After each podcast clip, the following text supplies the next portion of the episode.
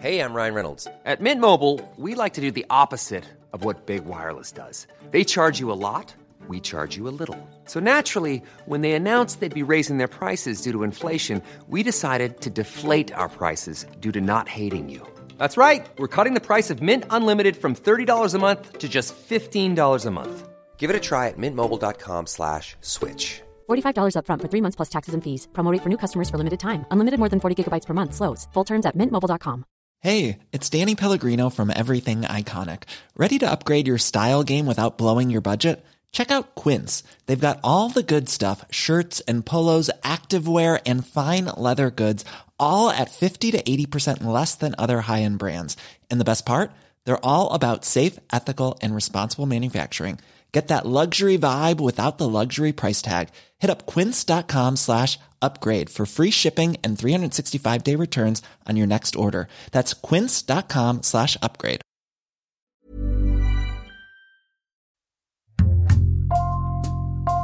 Bonjour, c'est Jules Lavie pour Code Source, le podcast d'actualité du Parisien.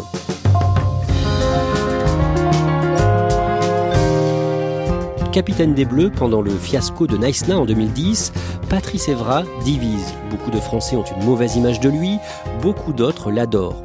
Dans son autobiographie publiée en janvier en France, l'ancien footballeur a raconté avoir été victime d'abus sexuels et d'un viol quand il avait 13 ans.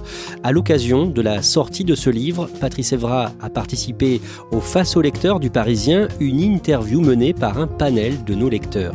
Qui est vraiment Patrice Evra? Élément de réponse aujourd'hui dans Code Source avec Amaya Cazenave, chef adjointe du service des sports du Parisien, et Romain Baheux, journaliste dans le même service.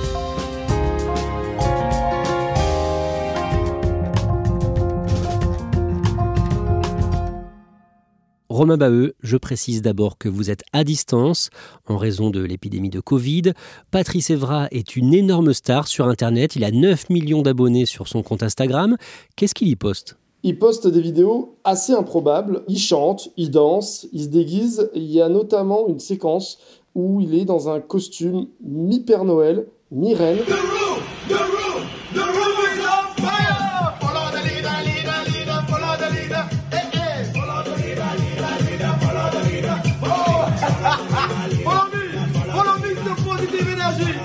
Danse, il fait une culbute à la fin, le bas de son corps est dans le renne, le haut de son corps est dans le Père Noël, il dirige la tête du renne, enfin... C'est du n'importe quoi, mais c'est très drôle à voir.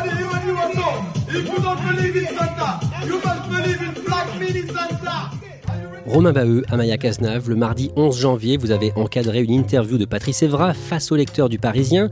Interview donc menée par un panel de lecteurs de notre journal.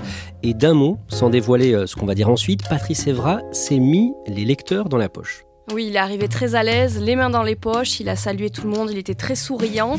Et puis, euh, dès son premier échange finalement euh, avec les lecteurs, il a fait une réponse de 10 minutes. Je pense que j'ai dû répondre en même temps à plusieurs d'autres questions. Je suis désolé, mais voilà, je suis comme ça. On a très vite compris qu'il se plierait au jeu et très vite compris qu'il avait envie de, se confier et de parler avec eux. Euh, s'il vous plaît, j'ai pas envie de parler de foot. On parle de la vie. je suis là pour ça. Moi, mon livre, si je, pouvais ne pas parler de foot, je, je l'aurais fait, mais bon. Ce face au lecteur a été euh, organisé à l'occasion de la sortie de sa biographie intitulée I Love This Game, j'adore ce jeu. On va en parler à la fin de cet épisode, mais vous allez d'abord nous résumer sa carrière. Amaya Patrice Evra, né le 15 mai 1981 à Dakar au Sénégal. Son père est sénégalais, sa mère capverdienne. Sa famille vient vivre en France quand il a 3 ans. Dans quel milieu est-ce qu'il grandit? Il grandit euh, aux Ulysses, en région parisienne, donc euh, c'est une cité, il va le dire, il va grandir là au milieu des, tours de 14 étages. La famille de Patrice Evra, c'est une famille très nombreuse, ils sont 24. Alors ses parents n'ont pas eu euh, tous ses enfants ensemble, il se retrouve à vivre dans un petit appartement où des fois il dort tête bêche avec deux ou trois de ses frères et sœurs dans des tout petits lits. Et il faut savoir qu'il y a un événement quand même qui va marquer Patrice Evra, c'est le divorce de ses parents, leur séparation quand il a 10 ans. C'est là qu'il va commencer à faire euh, quelques petites bêtises et à avoir euh, des mauvaises fréquentations. Quand il est adolescent, Patrice Evra commet des petits méfaits, des petits vols, dit-il. Romain Baheux, en tout cas, les études ne l'intéressent pas. Ce qu'il veut, lui, c'est devenir footballeur. Il est persuadé qu'il peut devenir footballeur.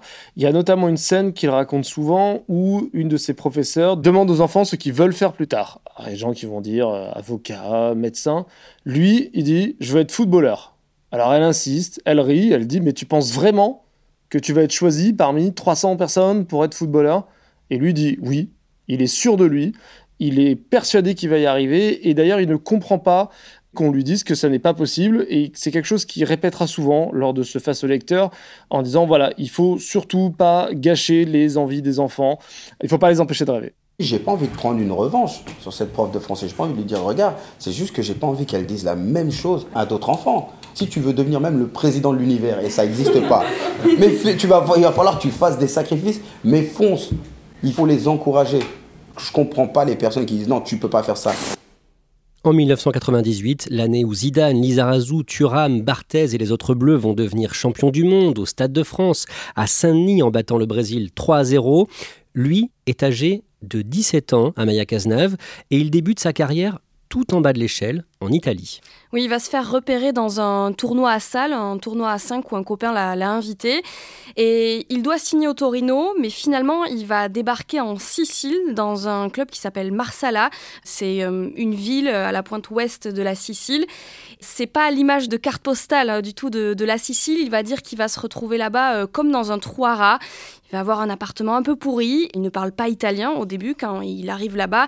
Et c'est vrai que ses premiers mois là-bas vont être difficiles parce que très clairement, il a le cafard. Romain Baeux, en Italie, il est confronté au racisme. Il y a des choses qui jugent anodines, notamment des gens qui viennent le prendre en photo parce que c'est le premier noir qu'il voit dans la rue. Moi, à l'âge de 17 ans, bah, quand j'ai voyagé en Sicile, j'étais le seul noir de toute la Sicile. Et puis là, il y a un monsieur avec son fils et il commence à me regarder. Il dit Posso avere una photo Est-ce qu'on peut avoir une photo? Je dis Merde, je viens de débarquer, je suis déjà une star. Et puis là, il fait une photo avec son fils. Et puis son fils, et à un moment, il se rapproche de. Et puis il commence à toucher ma peau. Il croyait que j'étais sale, en fait.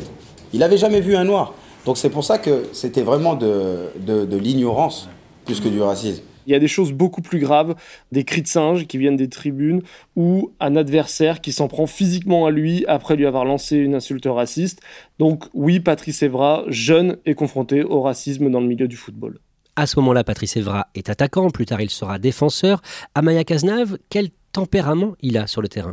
Sur le terrain, c'est un vrai guerrier. Vraiment, il suit les joueurs euh, marquage à, la culotte, comme on dit dans le jargon. Il court beaucoup et c'est vrai qu'il est capable d'encaisser beaucoup et beaucoup de kilomètres.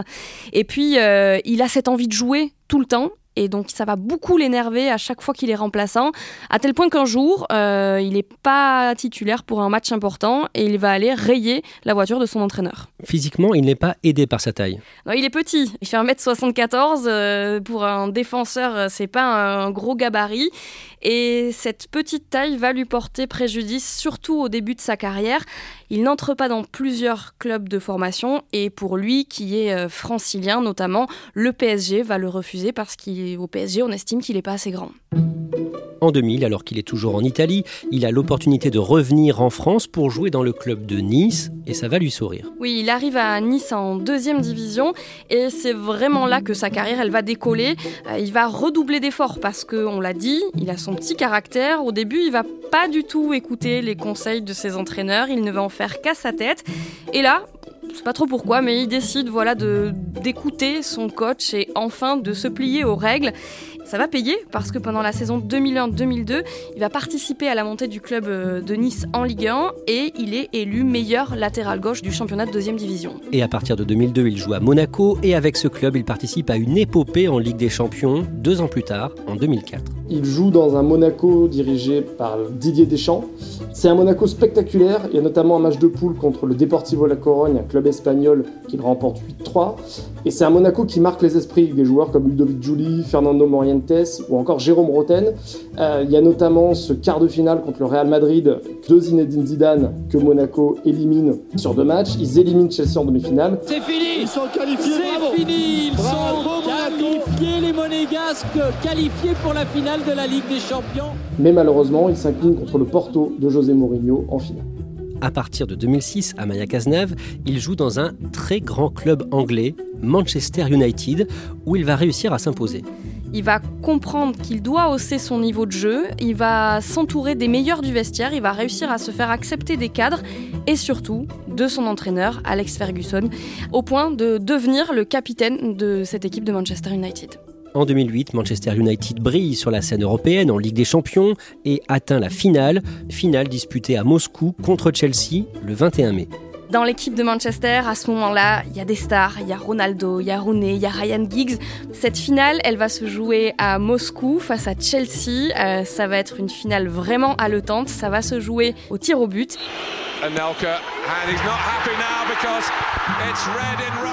Nicolas Nelka va louper le sien, le dernier, alors qu'il joue à Chelsea. Ça va envoyer Manchester sur le toit de l'Europe. Patrice Evra, il va réaliser tout simplement un de ses rêves. Deux ans plus tard, pour le Mondial 2010 en Afrique du Sud, Raymond Domenech décide de lui confier le brassard de capitaine, mais ce mondial va tourner à la déroute pour l'équipe de France. Le jeudi 17 juin, la France perd 2 à 0 face au Mexique et deux jours plus tard, le samedi, le journal sportif L'équipe fait sa une avec euh, en grosses lettres ce que Nicolas Anelka a dit, selon le journal L'équipe à Raymond Domenech.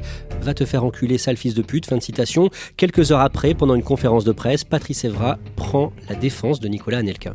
Patrice Evra euh, est capitaine des Bleus et se dit qu'en tant que capitaine des Bleus, il doit défendre son groupe et donc l'un des membres de ce groupe, Nicole Anelka.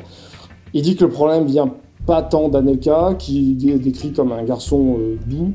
Il dit que le problème, c'est que ces choses se sont étalées dans la presse et il va sortir une phrase qui va le suivre tout au long de sa carrière. Comment cette chose a pu sortir dans la presse Puisqu'il n'y avait que nous, les joueurs et le staff? Moi, la, question qu'il faut se poser, c'est ce trait qu'il faut éliminer du groupe.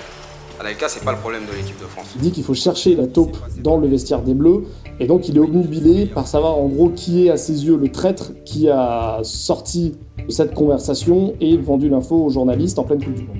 Le lendemain, le dimanche 20 juin, à Naïsna, où se trouve le centre d'entraînement de la sélection française, les joueurs refusent de descendre de leur bus pour aller s'entraîner. Grève en soutien à Nicolas Anelka, exclu du groupe. Romain Baheux, décrivez-nous ce que fait Patrice Evra son rôle dans cette grève Il dit qu'il joue son rôle de capitaine. Lui, en gros, il va expliquer au staff, euh, donc à Raymond Domenech et à ses adjoints, ce que le groupe veut faire. La raison de cette grève, Potentiellement, il se tient prêt à aller lire le fameux texte de protestation. Il n'en aura pas l'occasion. Et il y a une scène qui est marquante, c'est où il explique au préparateur physique Robert Duverne le fait qu'il ne veuille pas s'entraîner. Robert Duverne, hors de lui, devient vraiment dingue sur le terrain d'entraînement. Et Patrice Evra est là, impassible, à lui expliquer que non, les Bleus ne s'entraîneront pas aujourd'hui. On rentre à la maison C'est fini pour l'équipe de France, battue sèchement ici par l'Afrique du Sud, dernière de son groupe.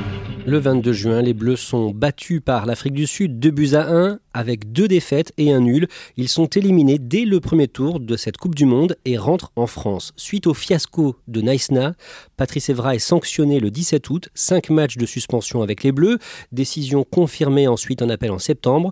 Amaya Cazenave, cet épisode va longtemps ternir son image en France. Oui, parce que pendant des mois, voire même des années, il va être euh, associé à ce fiasco, à ces joueurs grévistes qui n'ont pas voulu euh, descendre du bus. Et puis, il va y avoir euh, ces mots très durs à l'époque de Roselyne Bachelot, qui est ministre des Sports et de la Santé, qui va dire que ce sont des caïds immatures.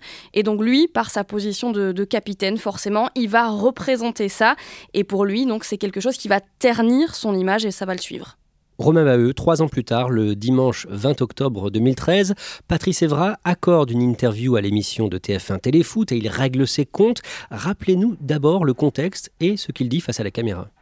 Il va s'en prendre à euh, des consultants et des journalistes qu'il qualifie de clochards. Il a des mots très durs envers eux, il est très énervé. Voilà, on sent que Patrice Evra en a assez d'être critiqué et il va s'en prendre donc à ces personnes. Eux là, même si tu mets Ramaya derrière gauche, ils vont dire qu'elle est meilleure qu'Evra.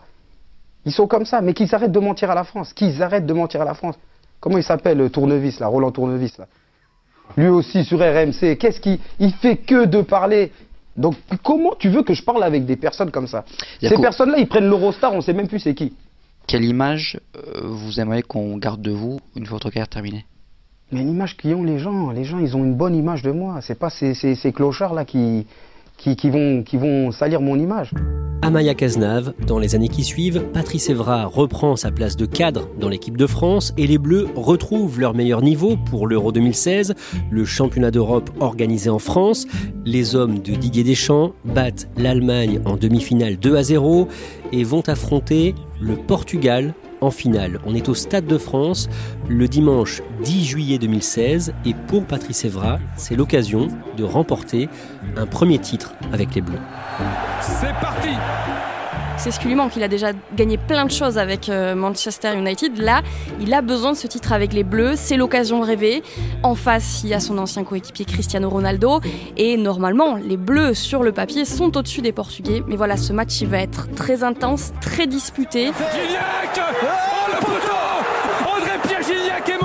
Dans les arrêts de jeu, Patrice Evra fait une passe à Gignac. Elle aurait pu être décisive, mais voilà, la frappe de Gignac, elle va atterrir sur le poteau. Eder, Eder qui tient bien debout la frappe. Oh le but Oh le but d'Eder Après, ce sont les Portugais qui vont marquer. La France va perdre. Le Et cette médaille, aujourd'hui, bon, c'est quand même une deuxième place dans un championnat d'Europe. Mais cette médaille, Patrice Evra ne sait même pas où il l'a mise. Elle ne vaut clairement rien pour lui. En juillet 2014, Patrice Evra annonce qu'il quitte Manchester United pour aller jouer en Italie, à la Juventus Turin. Il y reste jusqu'en janvier 2017, moment où il rejoint l'Olympique de Marseille. Romain Baheux, à l'OM, Patrice Evra ne convainc pas, il est en fin de carrière, il a 36 ans, et le 2 novembre 2017, juste avant un match de Ligue Europa au Portugal contre le club de Guimarães, il pète les plombs. Oui, c'est une scène euh, complètement dingue. En fait, les Marseillais s'entraînent, sont à l'échauffement, classiquement, comme avant n'importe quel match. Et, du côté de leurs supporters qui ont fait le déplacement jusqu'au Portugal, et il y a des insultes qui fusent depuis ce groupe de supporters, plusieurs personnes qui s'en prennent aux joueurs euh, marseillais, et lui il va commencer à leur répondre. Et à un moment ce qui fait complètement déraper, c'est que l'un des supporters, selon Patrice Evra, menace sa famille. Pour lui, c'est l'insulte de trop, c'est la phrase de trop. L'auto monte, les supporters rentrent sur la pelouse, et là, Patrice Evra va donner un coup de pied à l'un de ses supporters. Ça sera sa dernière apparition avec le maillot de l'OM. Il est exclu avant même le début du match par l'arbitre. D'un mot, il est exclu de l'OM après ça? Il trouve un accord avec le club. Il n'y a pas de rancœur particulière, il comprend la situation du club.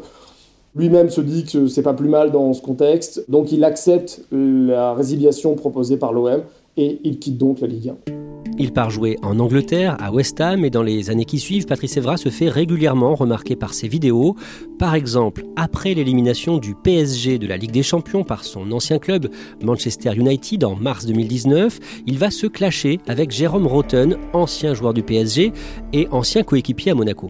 Ce soir-là, Patrice Evra, il est en loge au Parc des Princes. Il est avec euh, Paul Pogba, qui est joueur mancunien, mais qui est suspendu pour ce match-là. Ils vont se chauffer tout le match, ils vont se chambrer avec euh, des spectateurs qui sont pas très loin d'eux, qui vont leur dire ici c'est Paris, et quand finalement Manchester va se qualifier, on va voir sur une vidéo, eh bien Patrice Evra et Paul Pogba se prendre en selfie. Ici, ici, c'est Manchester. Donc ça, forcément, ça va pas passer auprès de tout le monde, et notamment auprès de Jérôme Roten, qui est consultant à ce moment-là, qui va beaucoup critiquer et vivement critiquer cette vidéo.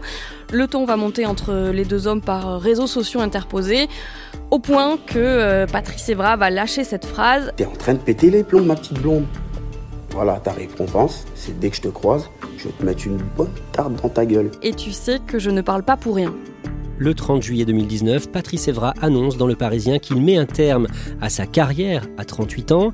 Amaya Cazenave, où en est sa popularité en France et à l'étranger au moment où il prend sa retraite sportive? En Angleterre, c'est une star. Il a gagné une Ligue des Champions, 5 titres avec Manchester United. À la Juve aussi, en Italie, il a gagné 3 titres de champion d'Italie. En revanche, en France, c'est beaucoup plus compliqué. Il y a ces histoires avec euh, ces vidéos qui se font débat. Il y a cet épisode euh, du coup de pied alors qu'il joue à l'OM. Il y a Naïsna. Donc finalement, son image, elle est très différente en France et euh, en Angleterre ou en Italie. On en vient à son actualité récente. Le 23 octobre, quelques jours avant la sortie de sa biographie, il accorde une interview importante au journal britannique The Times, interview dans laquelle il raconte qu'il a été victime de violences sexuelles quand il était adolescent. Il a 13 ans à ce moment-là, il est hébergé par le principal de son collège parce que euh, cet établissement, il est trop loin de l'appartement de chez ses parents, sinon il mettrait plus de deux heures en transport pour y aller. Ce monsieur propose aux parents de, de Patrice Evra de l'héberger. Au départ, il va être sympa avec lui notamment le soir, il va lui faire des bons petits plats à manger. Et très vite, Patrice Evra raconte, c'est le premier chapitre de son livre, que quand il va se coucher, il va ouvrir la porte, il va venir le voir, il va mettre la main dans son pyjama. Ça, c'est le début. Et ensuite, Patrice Evra est déjà conscient que ça va crescendo. Il va attacher ses crampons à sa ceinture, il va se mettre des couches et des couches de vêtements pensant que ça va être comme un bouclier. Et un soir, le dernier soir avant que Patrice Evra quitte ce logement parce qu'il commence à dire à ses parents qu'il ne se sent pas très à l'aise dans cet appartement, le principal ouvre la porte, il va s'approcher de lui et malgré tout cet arsenal qu'il a mis autour de lui pour ne plus qu'il le touche, il va lui imposer une fellation. Qu'est-ce qu'il dit de ce viol et des agressions sexuelles qu'il a subies ado pendant le face au lecteur du Parisien le 11 janvier? Il dit de suite que c'est un poids qu'il a suivi toute sa vie, qu'il a porté ça vraiment pendant toute sa carrière. Et il dit aussi qu'il s'est senti honteux. Parce que quand il avait 24 ans, quand il était à Monaco, la police va l'appeler pour lui dire euh, est-ce que en telle année ce monsieur a eu des attouchements sur vous? Est-ce qu'il vous avait fait des choses? Il va dire non, il va s'énerver, il va raccrocher. Il dit Monsieur Evra, écoutez, euh, est-ce que cet homme a eu des attouchements euh, sur vous? Et j'ai dit mais pourquoi vous me posez cette question? Non, parce qu'il y a eu des plaintes euh, d'autres enfants. Et moi à ce moment-là, j'ai dit non, non, vous êtes sûr? J'ai commencé à m'énerver. J'ai dit non, non, et j'ai raccroché. Et j'ai vécu avec ce poids de lâcheté toute ma, ma vie. Dans ma tête, je me disais mais tu es en train d'abandonner des enfants, d'autres personnes qui ont été dans le même cas. Ma voix aurait pu aider, mais à ce moment-là, c'est juste que voilà, tu penses plus à ta notoriété, à ce que les gens vont, penser. Et aussi, ça, ça m'agaçait en fait quand les gens euh, me parlaient de ça. Est-ce que cette épreuve qu'il a subie dans son adolescence peut aider à mieux le comprendre? Oui, parce que euh, Patrice Evra, c'est quelqu'un de très colérique, c'est quelqu'un qui s'énerve très vite. Pour moi, j'ai été élevé, euh, pleurer, c'est un signe de faiblesse. Et depuis l'âge de 13 ans, j'ai pu verser de larmes. J'ai passé des, enterrements, euh, j'ai perdu mon frère. Et il y a quelques fois, même euh, ma mère ou des gens me disaient Mais Patrice, t'as pas de cœur, etc. Ils ne comprenaient pas parce que je bloquais toutes mes émotions. J'ai eu plusieurs euh, réactions dans ma vie, j'étais très impulsif, etc. Mais je mettais tout sur le côté du quartier. J'ai grandi dans ce quartier, c'est comme ça, on se bagarre pour tout. Et j'avais pas fait le, calcul. Finalement, il va se rendre compte que non, c'est cette blessure-là qui l'a rendu comme ça. Et il a aussi dit que c'était grâce à sa nouvelle femme qu'il est devenu quelqu'un d'autre finalement aujourd'hui. Euh, voilà, j'ai ouvert mon cœur, je suis tombé fou amoureux d'elle. C'est c'est la première fois que je connais un, amour comme ça, une passion comme ça. Donc, euh, ça a été comme mon, mon psychologue. C'est incroyable parce que depuis que j'ai eu cette histoire à 13 ans, je faisais confiance à plus personne. Merci beaucoup d'être là pour la sortie de ce livre à l'œuvre This Game. Romain Baheux sur un tout autre sujet. Le jeudi 13 janvier, Patrice Evra est l'invité de BFM TV. Et face au journaliste Bruce Toussaint, il tient des propos surprenants concernant l'épidémie de Covid. On peut même dire complotiste. Patrice Evra euh, explique que euh, en Angleterre, euh, les cadavres de personnes décédées du Covid sont enterrés tout de suite. Et par exemple en Angleterre, voilà, quand, quand il y a le Covid, on enterre directement le corps. Donc il y a plusieurs, pour moi, c'est politique. Et j'ai toujours dit, quand tu veux gouverner et, diriger des personnes, c'est avec la peur. Que Bill Gates euh, avait annoncé euh, qu'il y aurait une maladie euh, en 2013. Personne ne sait vraiment qu'est-ce qui est ce Covid, d'où il vient. Pour moi, c'est pas un hasard. On va pas se mentir, c'est pas un hasard ce Covid. C'est-à-dire? Ben Parce qu'il y a Bill Gates qui en parlait déjà dans une conférence en 2013. Bref, c'est une sortie, c'est inattendu et c'est, on ne sait pas trop vraiment d'où ça sort. Amaya Cazenave, au-delà de ce qu'il a dit sur euh, BFM TV, je pense par exemple à ses vidéos sur Instagram ou ses coups d'éclat, Patrice Evra, est-ce qu'il n'a pas un brin de folie comme d'autres grands joueurs avant lui? Ah, Complètement. Et alors la facilité voudrait qu'on le compare à, Cantona pour euh, le coup de pied. Hein. les images étaient un peu parallèles. Patrice Evra, même s'il est très clivant, on peut le dire, dans son genre, il est complètement à part. I love this game. It's many things. It's being positive, uh, respecting people, helping each other, being funny, being crazy. I love this game.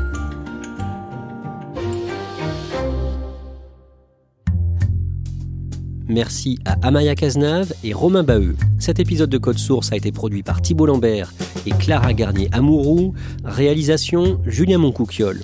Code Source, le podcast d'actualité du Parisien, est disponible sur toutes les plateformes audio. Nous publions un nouvel épisode chaque soir de la semaine. Pour n'en rater aucun, n'oubliez pas de vous abonner. Et puis si vous aimez Code Source, n'hésitez pas à laisser un commentaire sur votre application préférée. Et vous pouvez aussi nous écrire directement code source at leparisien.fr.